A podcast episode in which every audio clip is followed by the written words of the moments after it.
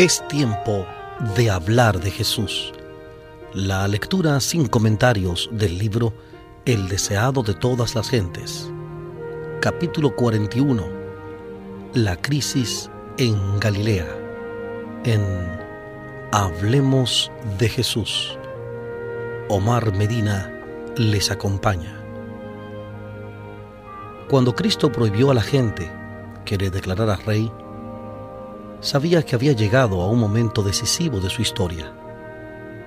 Mañana se apartarían de él las multitudes que hoy deseaban exaltarle al trono. El chasco que sufriera su ambición egoísta iba a transformar su amor en odio, su alabanza en maldiciones. Aunque sabía esto, no tomó medidas para evitar la crisis desde el principio no había presentado a sus seguidores ninguna esperanza de recompensas terrenales. A uno que vino deseando ser su discípulo le había dicho, las zorras tienen cavernas y las aves del cielo nidos, mas el Hijo del Hombre no tiene dónde recostar su cabeza. Mateo capítulo 8, versículo 20. Mateo 8, 20. Si los hombres pudiesen haber tenido el mundo con Cristo, multitudes le habrían tributado fidelidad, pero no podía aceptar un servicio tal. Entre los que estaban relacionados con él, muchos habían sido atraídos por la esperanza de un reino mundanal.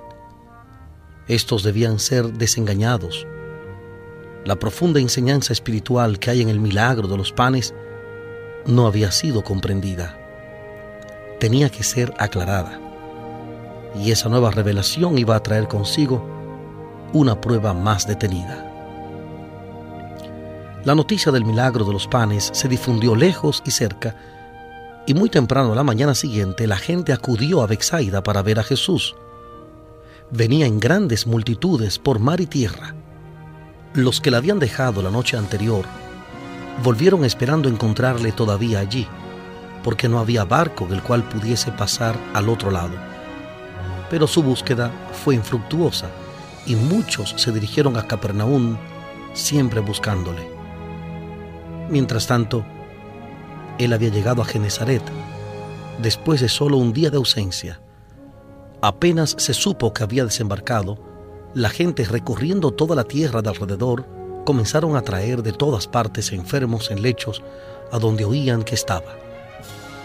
Marcos capítulo 6, versículo 55 Marcos 6:55.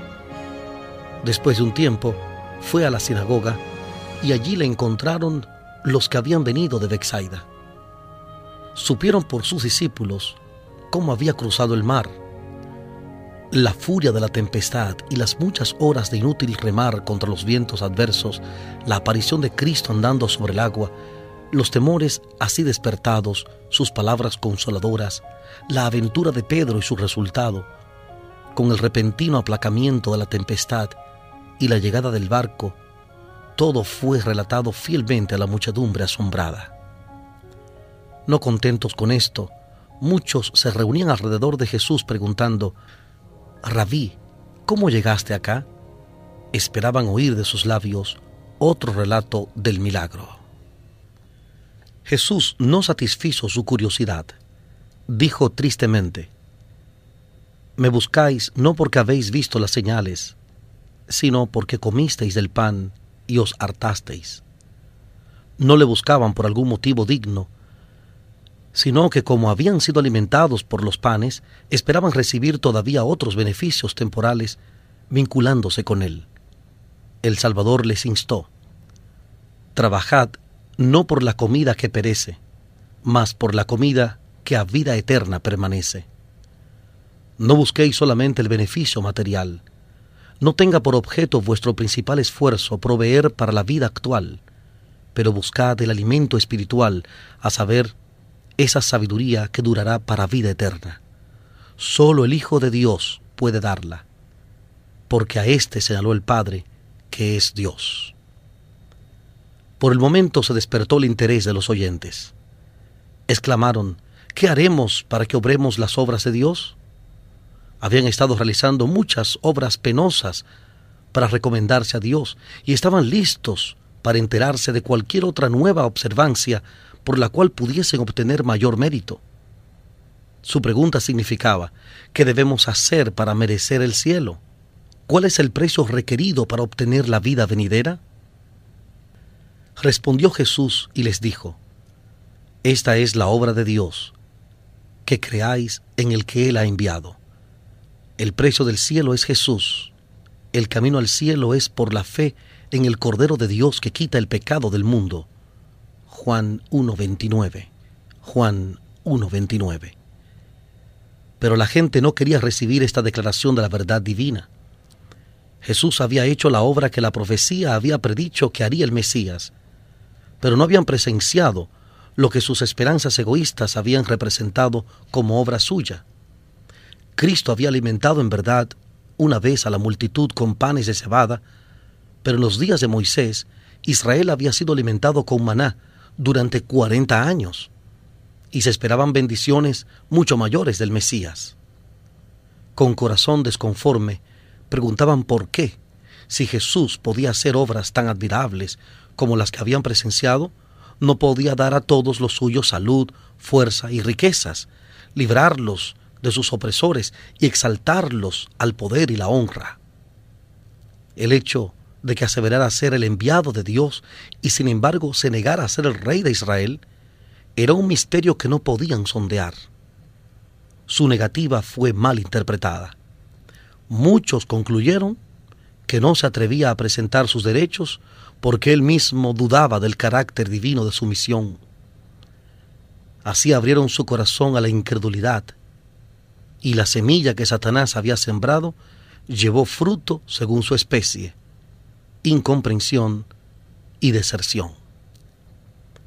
Ahora, medio en tono de burla, un rabino preguntó, ¿Qué señal pues haces tú para que veamos y te creamos? ¿Qué obras? Nuestros padres comieron el maná en el desierto, como está escrito, pan del cielo les dio a comer. Los judíos honraban a Moisés como dador del maná, tributando alabanza al instrumento y perdiendo de vista a aquel por quien la obra había sido realizada. Sus padres habían murmurado contra Moisés y habían dudado de su misión divina y la habían negado. Ahora, animados del mismo espíritu, los hijos rechazaban aquel que les daba el mensaje de Dios. Y Jesús les dijo, De cierto, de cierto os digo, no os dio Moisés pan del cielo, mas mi Padre os dio el verdadero pan del cielo. El que había dado el maná estaba entre ellos. Era Cristo mismo quien había conducido a los hebreos a través del desierto y los había alimentado diariamente con el pan del cielo. Este alimento era una figura del verdadero pan del cielo, el espíritu que fluye de la infinita plenitud de Dios y da vida es el verdadero maná. Jesús dijo, el pan de Dios es aquel que descendió del cielo y da vida al mundo.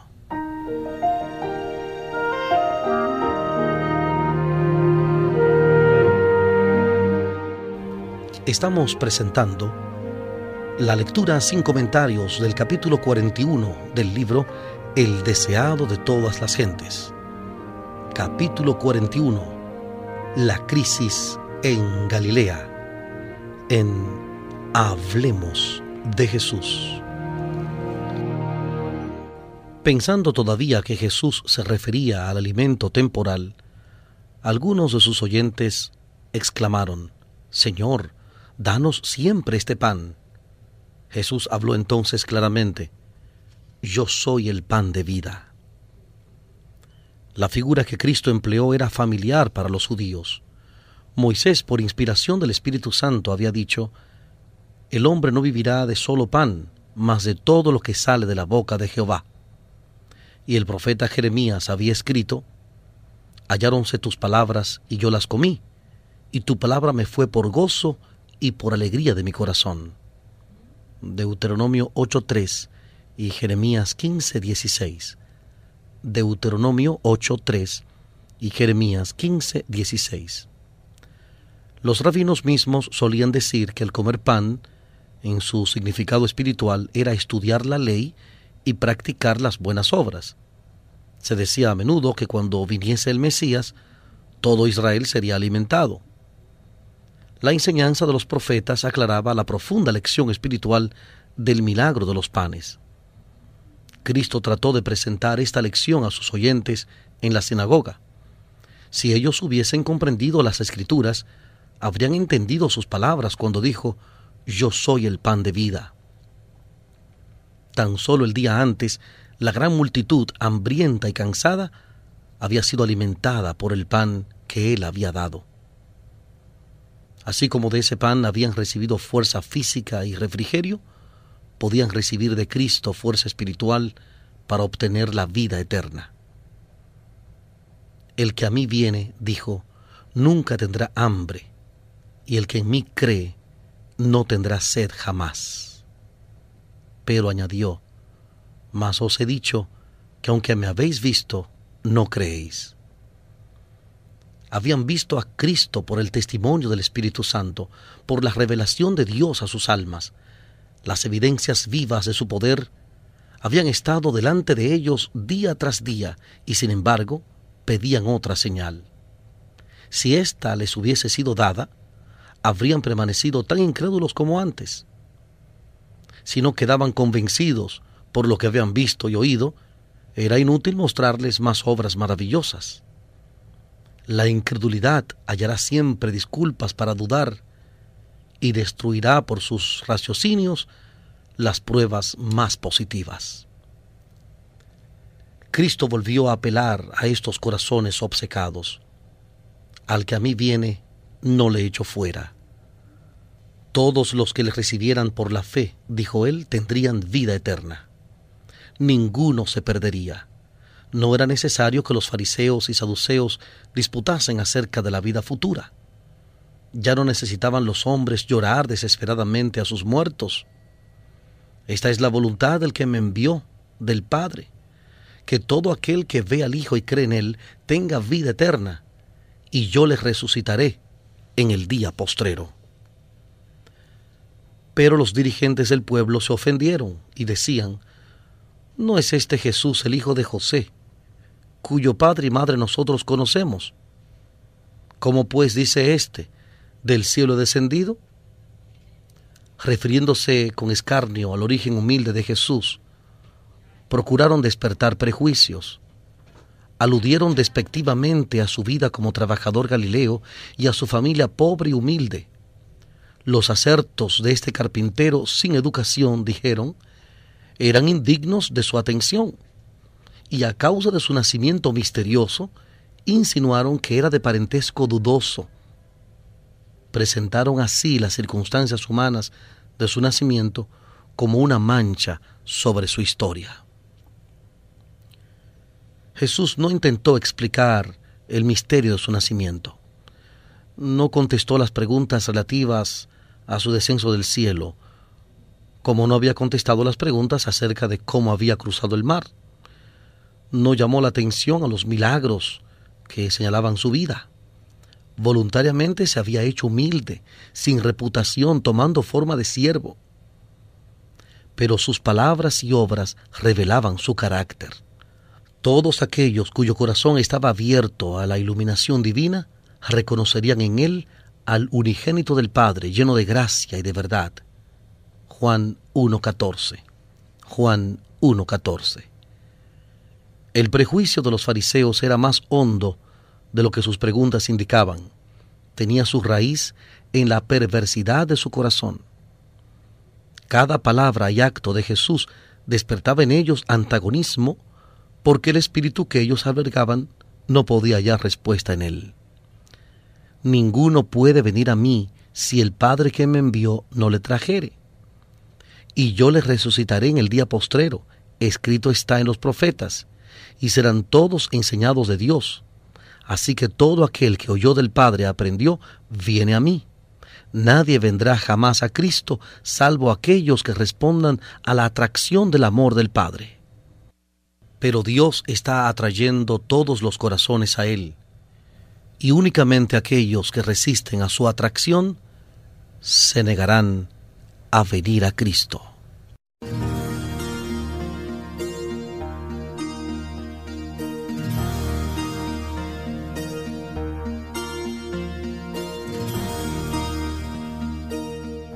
Estamos presentando la lectura sin comentarios del capítulo 41 del libro El deseado de todas las gentes. Capítulo 41. La crisis en Galilea.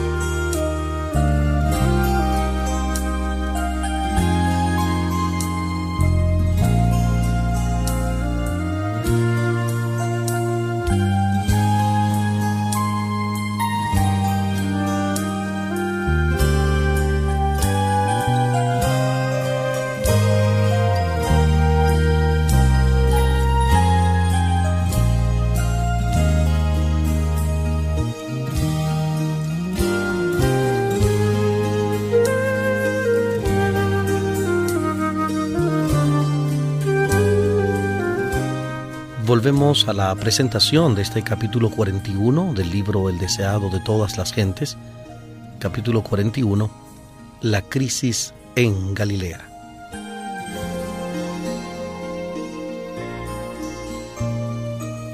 En las palabras serán todos enseñados de Dios, Jesús se refirió a la profecía de Isaías, y todos tus hijos serán enseñados de Jehová, y multiplicará la paz de tus hijos. Isaías capítulo 54, versículo 13. Isaías 54, 13. Este pasaje se lo apropiaban los judíos, se jactaban de que Dios era su maestro. Pero Jesús demostró cuán vano era este acerto, porque dijo, todo aquel que oyó del Padre y aprendió, viene a mí. Únicamente por Cristo podían ellos recibir un conocimiento del Padre. La humanidad no podía soportar la visión de su gloria. Los que habían aprendido de Dios habían estado escuchando la voz del Hijo y en Jesús de Nazaret iban a reconocer a aquel a quien el Padre había declarado por la naturaleza y la revelación. De cierto, de cierto os digo, el que cree en mí tiene vida eterna. Por medio del amado Juan, que escuchó estas palabras, el Espíritu Santo declaró a las iglesias, y este es el testimonio que Dios nos ha dado vida eterna y esta vida está en su Hijo. El que tiene al Hijo tiene la vida.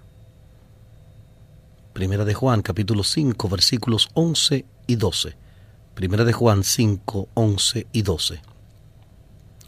Y Jesús dijo, Yo les resucitaré en el día postrero. Cristo se hizo carne con nosotros a fin de que pudiésemos ser espíritu con Él en virtud de esta unión hemos de salir de la tumba no simplemente como manifestación del poder de Cristo, sino porque por la fe su vida ha llegado a ser nuestra.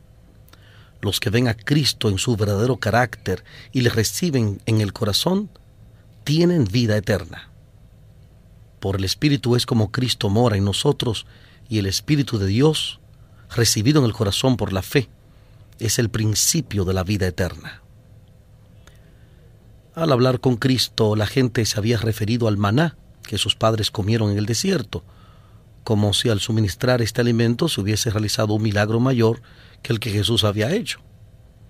Pero Él les demuestra cuán débil era este don comparado con las bendiciones que Él había venido a otorgar. El maná podía sostener solamente esta existencia terrenal, no impedía la llegada de la muerte, ni aseguraba la inmortalidad mientras que el pan del cielo alimentaría el alma para la vida eterna. El Salvador dijo, Yo soy el pan de vida. Vuestros padres comieron el maná en el desierto y son muertos. Este es el pan que desciende del cielo, para que el que de él comiere no muera. Yo soy el pan vivo que he descendido del cielo. Si alguno comiere de este pan, vivirá para siempre. Cristo añadió luego otra figura a esta. Únicamente muriendo podía impartir vida a los hombres y en las palabras que siguen señala su muerte como el medio de salvación. Dice, El pan que yo daré es mi carne, la cual yo daré por la vida del mundo. Los judíos estaban por celebrar la Pascua en Jerusalén, en conmemoración de la noche en que Israel había sido librado, cuando el ángel destructor hirió los hogares de Egipto en el Cordero Pascual, Dios deseaba que ellos viesen el Cordero de Dios y que por este símbolo recibiesen aquel que se daba a sí mismo por la vida del mundo. Pero los judíos habían llegado a dar toda la importancia al símbolo, mientras que pasaban por alto su significado. No discernían el cuerpo del Señor. La misma verdad que estaba simbolizada en la ceremonia pascual estaba enseñada en las palabras de Cristo pero no la discernían tampoco. Entonces los rabinos exclamaron airadamente, ¿Cómo puede éste darnos su carne a comer? Afectaron comprender sus palabras en el mismo sentido literal que Nicodemo cuando preguntó, ¿cómo puede el hombre nacer siendo viejo? Hasta cierto punto comprendía lo que Jesús quería decir, pero no querían entenderlo torciendo sus palabras, esperaban crear prejuicios contra él en la gente. Cristo no suavizó su representación simbólica, reiteró la verdad con lenguaje aún más fuerte. De cierto, de cierto os digo, si no comiereis la carne del Hijo del Hombre y bebiereis su sangre, no tendréis vida en vosotros. El que come mi carne y bebe mi sangre tiene vida eterna, y yo les resucitaré en el día postrero. Porque mi carne es verdadera comida y mi sangre es verdadera bebida. El que come mi carne y bebe mi sangre, en mí permanece y yo en él. Comer la carne y beber la sangre de Cristo es recibirle como Salvador personal, creyendo que perdona nuestros pecados y que somos completos en Él, contemplando su amor y espaciándonos en Él, absorbiéndolo, es como llegamos a participar de su naturaleza. Lo que es el alimento para el cuerpo debe serlo Cristo para el alma. El alimento no puede beneficiarnos a menos que lo comamos, a menos que llegue a ser parte de nuestro ser. Así también Cristo no tiene valor para nosotros si no le conocemos como Salvador personal. Un conocimiento teórico no nos beneficiará. Debemos alimentarnos de Él, recibirle en el corazón, de tal manera que su vida llegue a ser nuestra vida. Debemos asimilarnos su amor y su gracia. Pero aún estas figuras no alcanzan a presentar el privilegio que es para el creyente la relación con Cristo. Jesús dijo, como me envió el Padre viviente, y yo vivo por el Padre, asimismo el que me come, él también vivirá por mí. Como el Hijo de Dios vivía por la fe en el Padre, hemos de vivir nosotros por la fe en Cristo. Tan plenamente estaba Jesús entregado a la voluntad de Dios que sólo el Padre aparecía en su vida. Aunque tentado en todos los puntos como nosotros, se destacó ante el mundo sin llevar mancha alguna del mal que le rodeaba.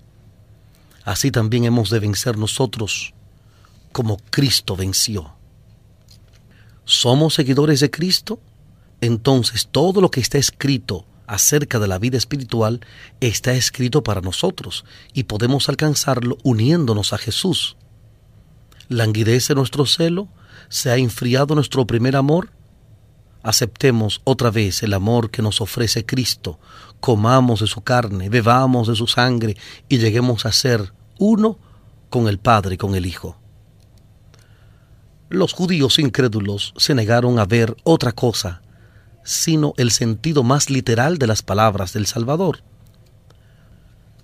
Por la ley ritual se les prohibía probar la sangre, y ahora torcieron el lenguaje de Cristo hasta hacerlo parecer sacrílego, y disputaban entre sí acerca de él. Muchos, aun entre los discípulos, dijeron, Dura es esta palabra, ¿quién la puede oír? El Salvador les contestó, ¿Esto os escandaliza? Pues qué, si veréis al Hijo del Hombre que sube donde estaba primero. El Espíritu es el que da vida, la carne nada aprovecha. Las palabras que yo os he hablado son espíritu y son vida.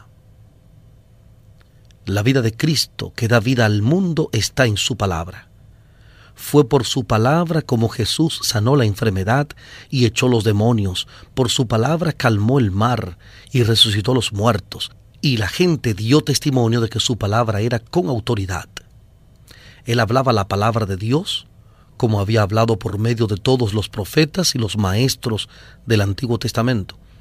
Toda la Biblia es una manifestación de Cristo y el Salvador deseaba fijar la fe de sus seguidores en la palabra.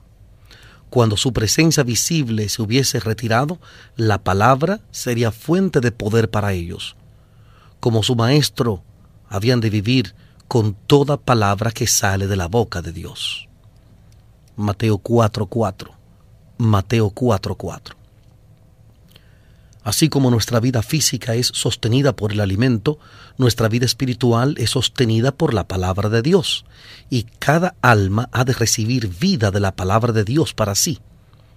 Como debemos comer por nosotros mismos a fin de recibir alimento, así hemos de recibir la palabra por nosotros mismos.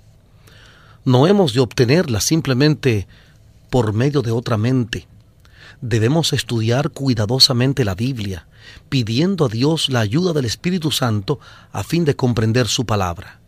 Debemos tomar un versículo y concentrar el intelecto en la tarea de discernir el pensamiento que Dios puso en ese versículo para nosotros.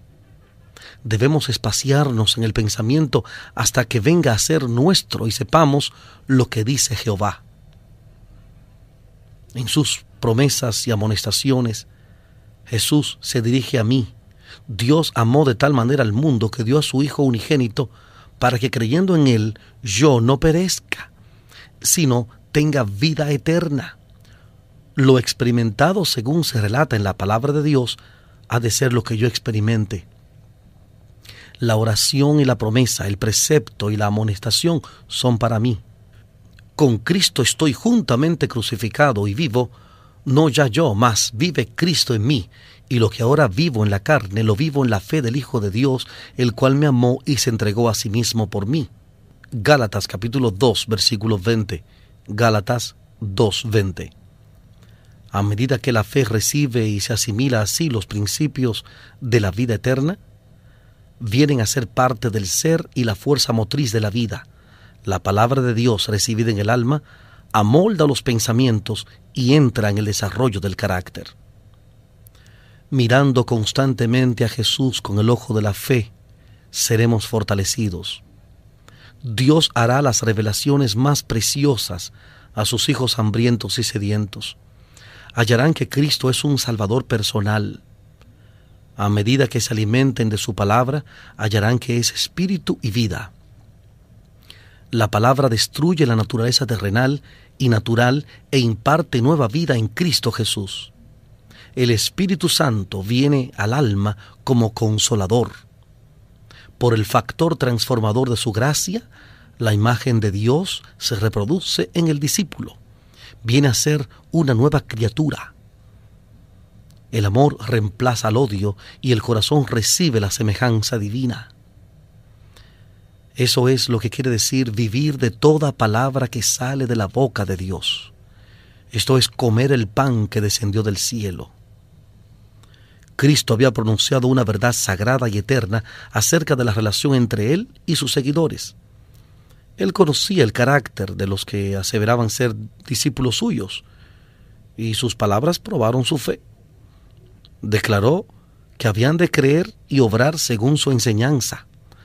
Todos los que le recibían debían participar de su naturaleza y ser conformados según su carácter. Esto entrañaba renunciar a sus ambiciones más caras. Requería la completa entrega de sí mismos a Jesús. Eran llamados a ser abnegados, mansos, humildes de corazón. Debían andar en la senda estrecha recorrida por el hombre del Calvario. Se querían participar en el don de la vida y la gloria del cielo. La prueba era demasiado grande. El entusiasmo de aquellos que habían procurado tomarle por fuerza y hacerle rey se enfrió. Este discurso pronunciado en la sinagoga, declararon, les había abierto los ojos. Ahora estaban desengañados. Para ellos, las palabras de él eran una confesión directa de que no era el Mesías y de que no se habían de obtener recompensas terrenales por estar en relación con él. Habían dado la bienvenida a su poder de obrar milagros, estaban ávidos de verse libres de la enfermedad y el sufrimiento, pero no podían simpatizar con su vida de sacrificio propio. No les interesaba el misterioso reino espiritual del cual les hablaba. Los que no eran sinceros, los egoístas, que le habían buscado, no le deseaban más. Si no quería consagrar su poder e influencia a obtener su libertad de los romanos, no querían tener nada que ver con él.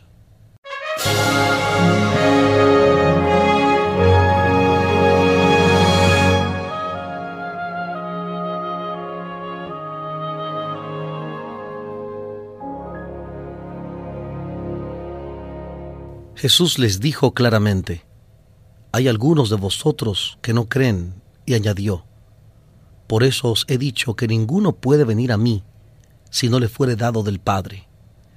Él deseaba que comprendiesen que si no eran atraídos a Él, era porque sus corazones no estaban abiertos al Espíritu Santo.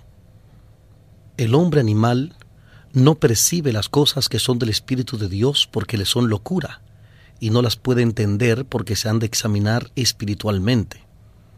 Primera carta a los Corintios, capítulo 2, versículo 14. Primera de Corintios 2, 14. Por la fe es como el alma contempla la gloria de Jesús.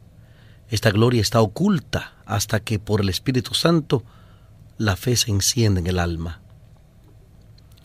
Por el reproche público dirigido a su incredulidad, esos discípulos se alejaron aún más de Jesús, sintieron profundo desagrado y deseando herir al Salvador y satisfacer la malicia de los fariseos, le dieron la espalda y le abandonaron con desdén. Habían hecho su elección. Habían tomado la forma sin el espíritu, la envoltura sin el grano. Nunca habían de cambiar de decisión porque no anduvieron más con Jesús su aventador en su mano está, y aventará su era, y allegará su trigo en el alfolí. Mateo 3:12. Mateo 3:12. Esta fue una de las ocasiones en que se hizo limpieza. Por las palabras de verdad, estaba separándose el tamo del trigo, porque eran demasiado vanos y justos en su propia estima para recibir reprensión y amaban demasiado el mundo para aceptar una vida de humildad muchos se apartaron de Jesús, muchos están haciendo todavía la misma cosa. El alma de muchos es probada hoy como lo fue la de los discípulos en la sinagoga de Capernaum. Cuando la verdad penetra en el corazón, ven que su vida no está de acuerdo con la voluntad de Dios, ven la necesidad de un cambio completo en sí, pero no están dispuestos a realizar esta obra de negarse a sí mismos. Por lo tanto, se airan cuando sus pecados son descubiertos, se ven ofendidos, así como los discípulos abandonaron a Jesús murmurando, dura es esta palabra, ¿quién la puede oír? La alabanza y la adulación agradarían a sus oídos, pero la verdad no es bienvenida, no la pueden oír. Cuando las muchedumbres siguen y son alimentadas y se oyen los gritos de triunfo, sus voces claman alabanzas. Pero cuando el escrutinio del Espíritu de Dios revela su pecado y los invita a dejarlo, dan la espalda a la verdad y no andan más con Jesús. Cuando aquellos discípulos desafectos se apartaron de Cristo, un espíritu diferente se apoderó de ellos. No podían ver atractivo alguno en aquel a que habían encontrado una vez tan interesante. Buscaron a sus enemigos porque estaba en armonía con su espíritu y obra. Interpretaron mal las palabras de Jesús, falsificaron sus declaraciones e impugnaron sus motivos.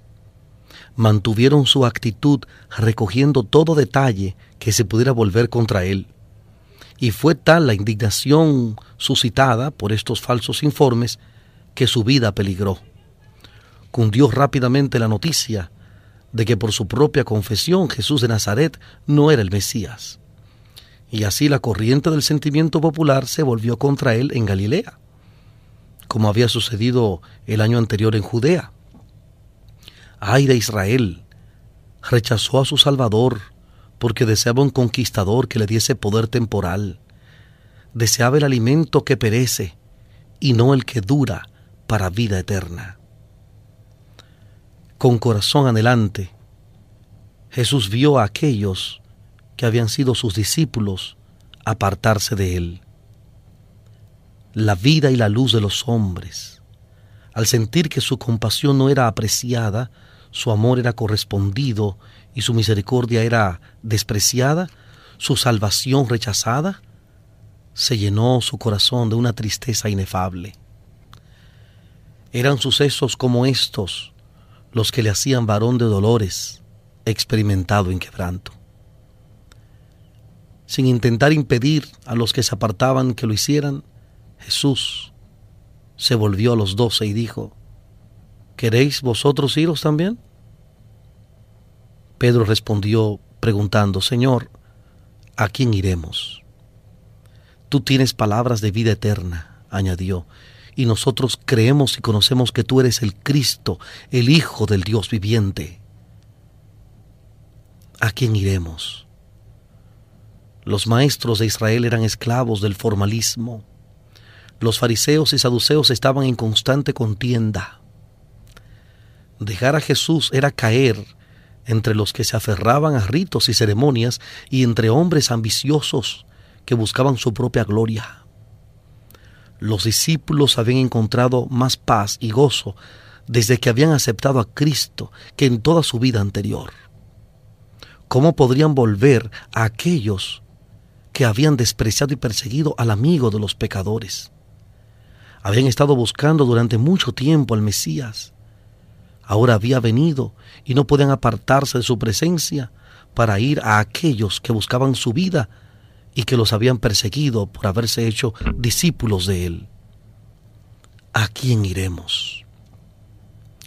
No pueden apartarse de las enseñanzas de Cristo, de sus lecciones de amor y misericordia, a las tinieblas de la incredulidad, a la perversidad del mundo. Mientras abandonaban al Salvador, muchos de los que habían presenciado sus obras admirables.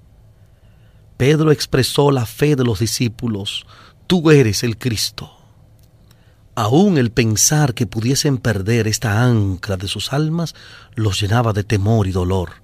Verse privados de un Salvador era quedar a la deriva en un mar sombrío y tormentoso. Muchas de las palabras y las acciones de Jesús parecen misteriosas para las mentes finitas, pero cada palabra y acto tenía su propósito definido en la obra de nuestra redención. Cada uno estaba calculado para producir su propio resultado. Si pudiésemos comprender sus propósitos, todo parecería importante, completo, en armonía con su misión. Aunque no podemos comprender ahora las obras y los caminos de Dios, podemos discernir su gran amor, que está a la base de todo su trato con los hombres. El que vive cerca de Jesús comprenderá mucho del misterio de la piedad. Reconocerá la misericordia que administra reprensión, que prueba el carácter y saca a luz el propósito del corazón.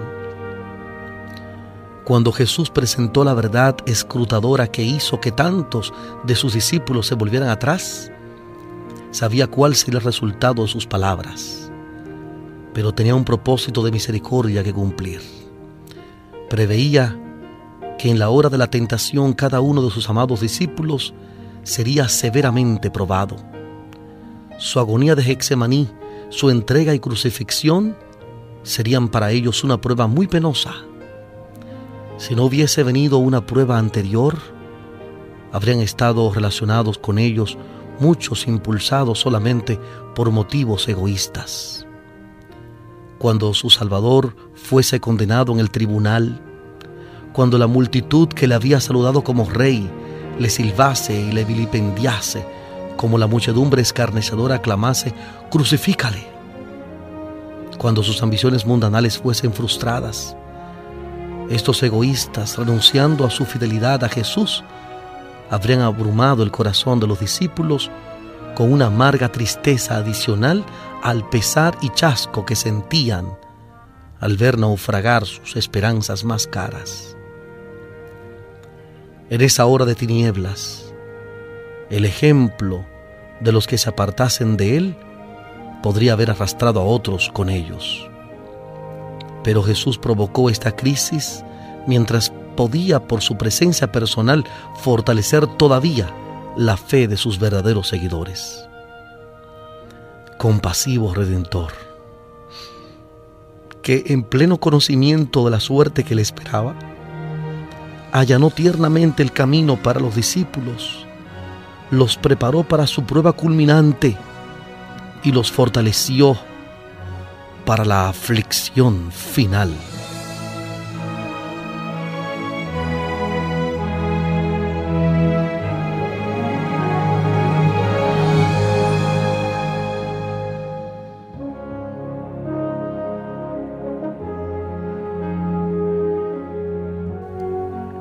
Presentado la lectura sin comentarios del capítulo 41 del libro El deseado de todas las gentes. Capítulo 41. La crisis en Galilea. Este capítulo está basado en el Evangelio de Juan, capítulo 6, versículos 22 al 71. Evangelio de Juan, capítulo 6, versículos 22 al 71. Hablemos de Jesús. Omar Medina les agradece la fina gentileza de la atención dispensada. Que Dios les bendiga.